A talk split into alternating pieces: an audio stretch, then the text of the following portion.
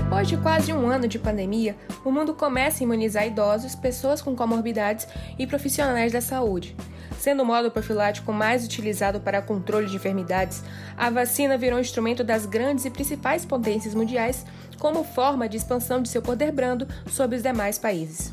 Bom, sejam bem-vindos a mais um World Review Podcast. Meu nome é Kate Stelling, sou estudante de Relações Internacionais e hoje vamos discutir sobre como a vacina tornou-se um instrumento de diplomacia na época do Covid-19. Para tal, contaremos com a participação dos também estudantes de Relações Internacionais Beatriz Campos e Rafael Giardino. Seja bem-vinda, Beatriz. Oi, Kate, muito obrigada. É, eu acho que para começar a falar sobre vacina e tudo mais, é importante a gente falar sobre a desigualdade na compra de vacinas e também como ela hoje em dia serve de um instrumento de diplomacia também, né? Mas vamos por partes, vamos começar falando um pouquinho sobre a desigualdade na compra de vacinas. É, existem diversos fatores para a gente entender a desigualdade na compra de vacinas e na velocidade dos processos de vacinação. E os principais pontos são as parcerias e financiamentos de algumas das vacinas com maior produção atualmente. Então, a gente tem os Estados Unidos, Inglaterra, China, Reino Unido, Rússia e Alemanha, que financiaram algumas pesquisas e também fizeram parcerias com os laboratórios. Isso fez com que esses países tivessem mais acesso a doses, enquanto outros países nem começaram a vacinação em massa. De acordo com os grandes laboratórios, alguns países só vão receber uma quantidade grande de doses da vacina bem depois.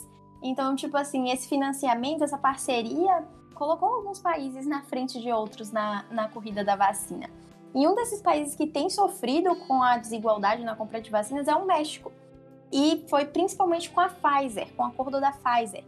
É, pelas doses não estarem chegando, eles precisaram diversificar as compras de vacina e atualmente eles administram a Coronavac, a AstraZeneca, a Sputnik e outras. Mas eles precisaram variar, porque as doses da Pfizer não estavam sendo suficientes. E aí, por conta disso, em fevereiro desse ano, o país ele entrou com uma denúncia no Conselho de Segurança da ONU para falar sobre monopolização de vacinas no mundo. E Antônio Guterres, o secretário-geral da ONU, alertou que 75% das vacinas estavam concentradas em apenas 10 países, enquanto outras 130 nações nem haviam recebido as doses. Então, a gente tem uma desigualdade muito grande aí.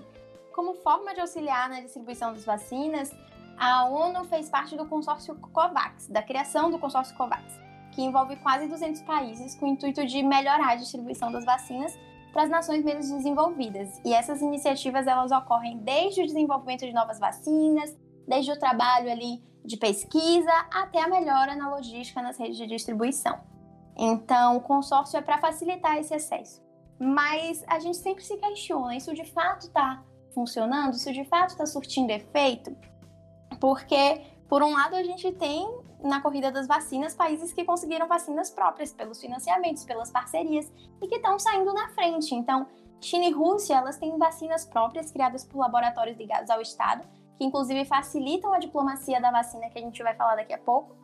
É, os Estados Unidos financiou a vacina do laboratório da Pfizer, então tem mais acesso em consequência. O Reino Unido financiou a vacina da Oxford AstraZeneca, então mais uma vez na frente, e a Índia, a Covax. As grandes farmacêuticas, elas operam com preço base. E aí um exemplo é a Johnson Johnson e a AstraZeneca. Ambas trabalham vendendo, se comprometeram a vender a vacina num preço que cobre apenas os custos de produção. A AstraZeneca é a mais barata do mercado, com doses de até 4 dólares. Mas esse não é um valor acessível para todos os países, especialmente os menos desenvolvidos. É muito difícil adentrar no mercado que não tem dinheiro para comprar a sua vacina. Então, existe uma boa razão para os países mais ricos já terem doses garantidas e vacinações avançadas, porque ao contrário do que alguns pensam, né, financiar vacinas em um estado de emergência não é o modelo de negócio mais lucrativo. Não é só a vacina. A gente precisa pensar nos profissionais de saúde, na estrutura para aplicação dessa vacina, se vai precisar de freezer, se não vai precisar de freezer, agulhas, seringas, material no geral, equipamentos de proteção individual, dentre outras coisas. Tudo isso são custos que, mais uma vez, nem todos os países podem arcar com esses custos. Então, isso tudo acaba fazendo surgir, né, a diplomacia da vacina, a vacina como instrumento de, de, de, de diplomacia, perdão, e ela vai adentrando os países vão adentrando novos mercados, construindo relações mais sólidas com outros países também através da vacina. E quando a gente fala disso, a gente precisa destacar os países principais. Rússia e China, eles merecem uma forte da nossa discussão, né? Os dois países viram na vacina uma oportunidade de se reposicionar e reposicionar sua diplomacia no mundo através do desenvolvimento das principais vacinas de circulação, a Sputnik e a Coronavac. Esses países, os dois, possuem vantagens tecnológicas e logísticas que colocam essas vacinas em uma posição competitiva com as concorrentes desenvolvidas em países europeus e nos Estados Unidos. E a chave do sucesso da Coronavac da Sputnik, é, da, da Rússia e da China fazendo essa diplomacia da vacina, está em um ponto. Enquanto as potências ocidentais elas lutam para aumentar a vacinação de suas próprias populações, ou seja, do seu próprio povo, disputando doses e insumos entre si, a Rússia e a China tentam casar a vacinação interna e a exportação massiva das doses das vacinas. Então, isso é muito importante para eles conseguirem adentrar outros mercados, novos mercados, especialmente a América Latina, que tem uma demanda muito grande de doses. A diplomacia da vacina que é feita por esses dois países já mostrou resultados expressivos. Então, a gente tem o caso da Rússia e da Alemanha, que após a divulgação dos estudos da Sputnik, Angela Merkel ela disse que tinha feito contato com Vladimir Putin e declarou que o imunizante de Moscou era calorosamente bem-vindo na Alemanha naquele momento. Já na China e o Brasil, o caso brasileiro demonstra como a necessidade da vacina chinesa levou o governo a mudar o comportamento em relação a Pequim, Bolsonaro, que em outubro tinha garantido que não compraria a vacina chinesa e tinha feito deboches é, em relação à China em muitos momentos, agradeceu pela sensibilidade do governo chinês em liberar a carga de vacinas da Coronavac.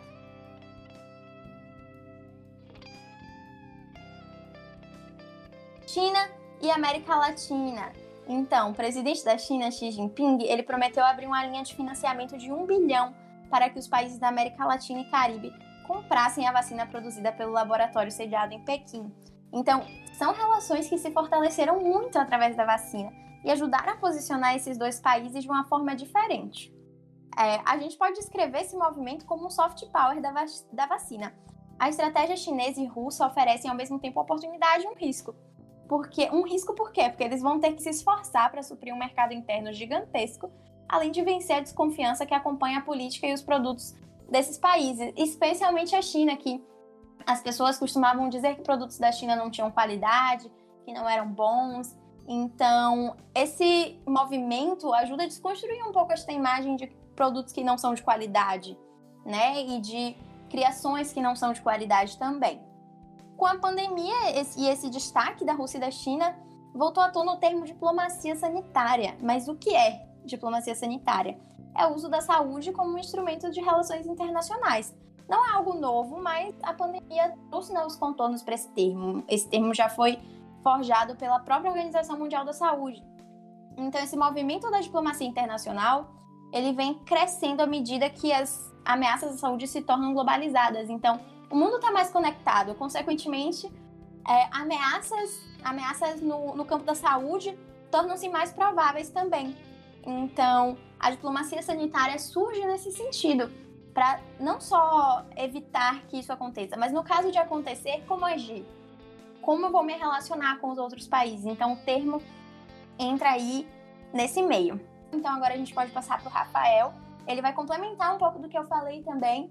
É, e muito obrigada, Kate, pela oportunidade de me deixar falar um pouquinho.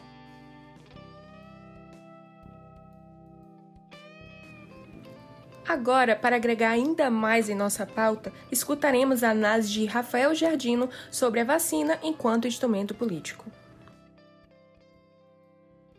Olá, obrigado, Kate. Como vocês devem saber, a vacina era uma necessidade de saúde básica para todo mundo.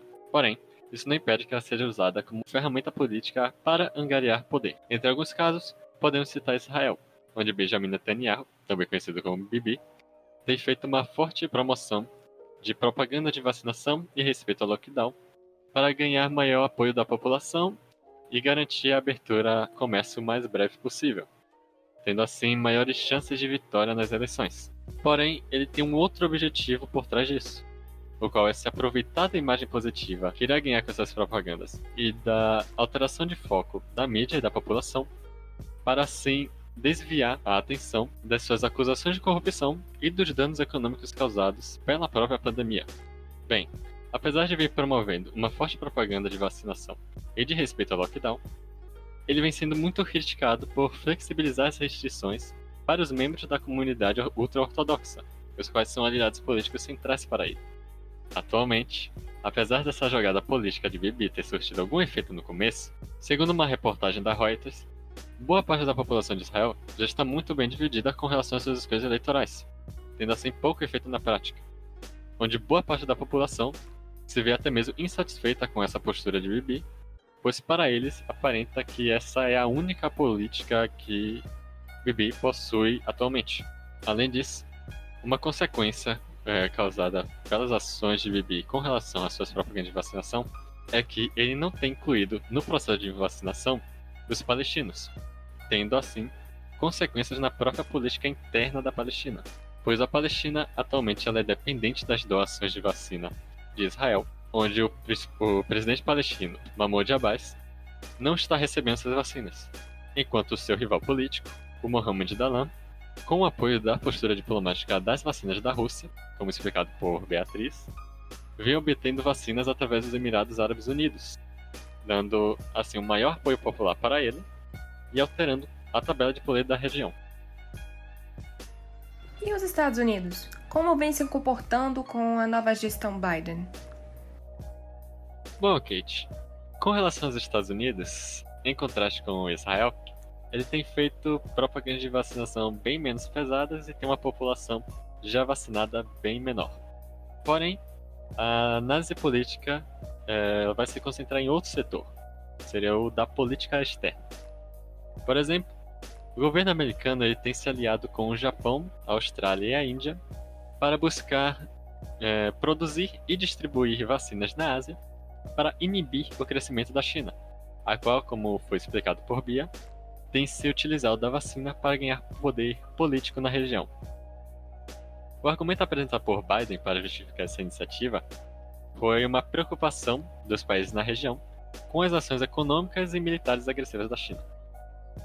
Além disso, pelo fato dos Estados Unidos concentrarem o processo de fabricação de três vacinas, a Pfizer, a Moderna e a Johnson Johnson, além de terem um contrato para garantir grandes somas de vacinas da AstraZeneca, ele acaba por ter controle sobre grande parte da distribuição de vacinas do mundo. E esse controle acaba por gerar um atrito com alguns de seus aliados, como a União Europeia, que se vê com baixo estoque de vacinas para cobrir sua população.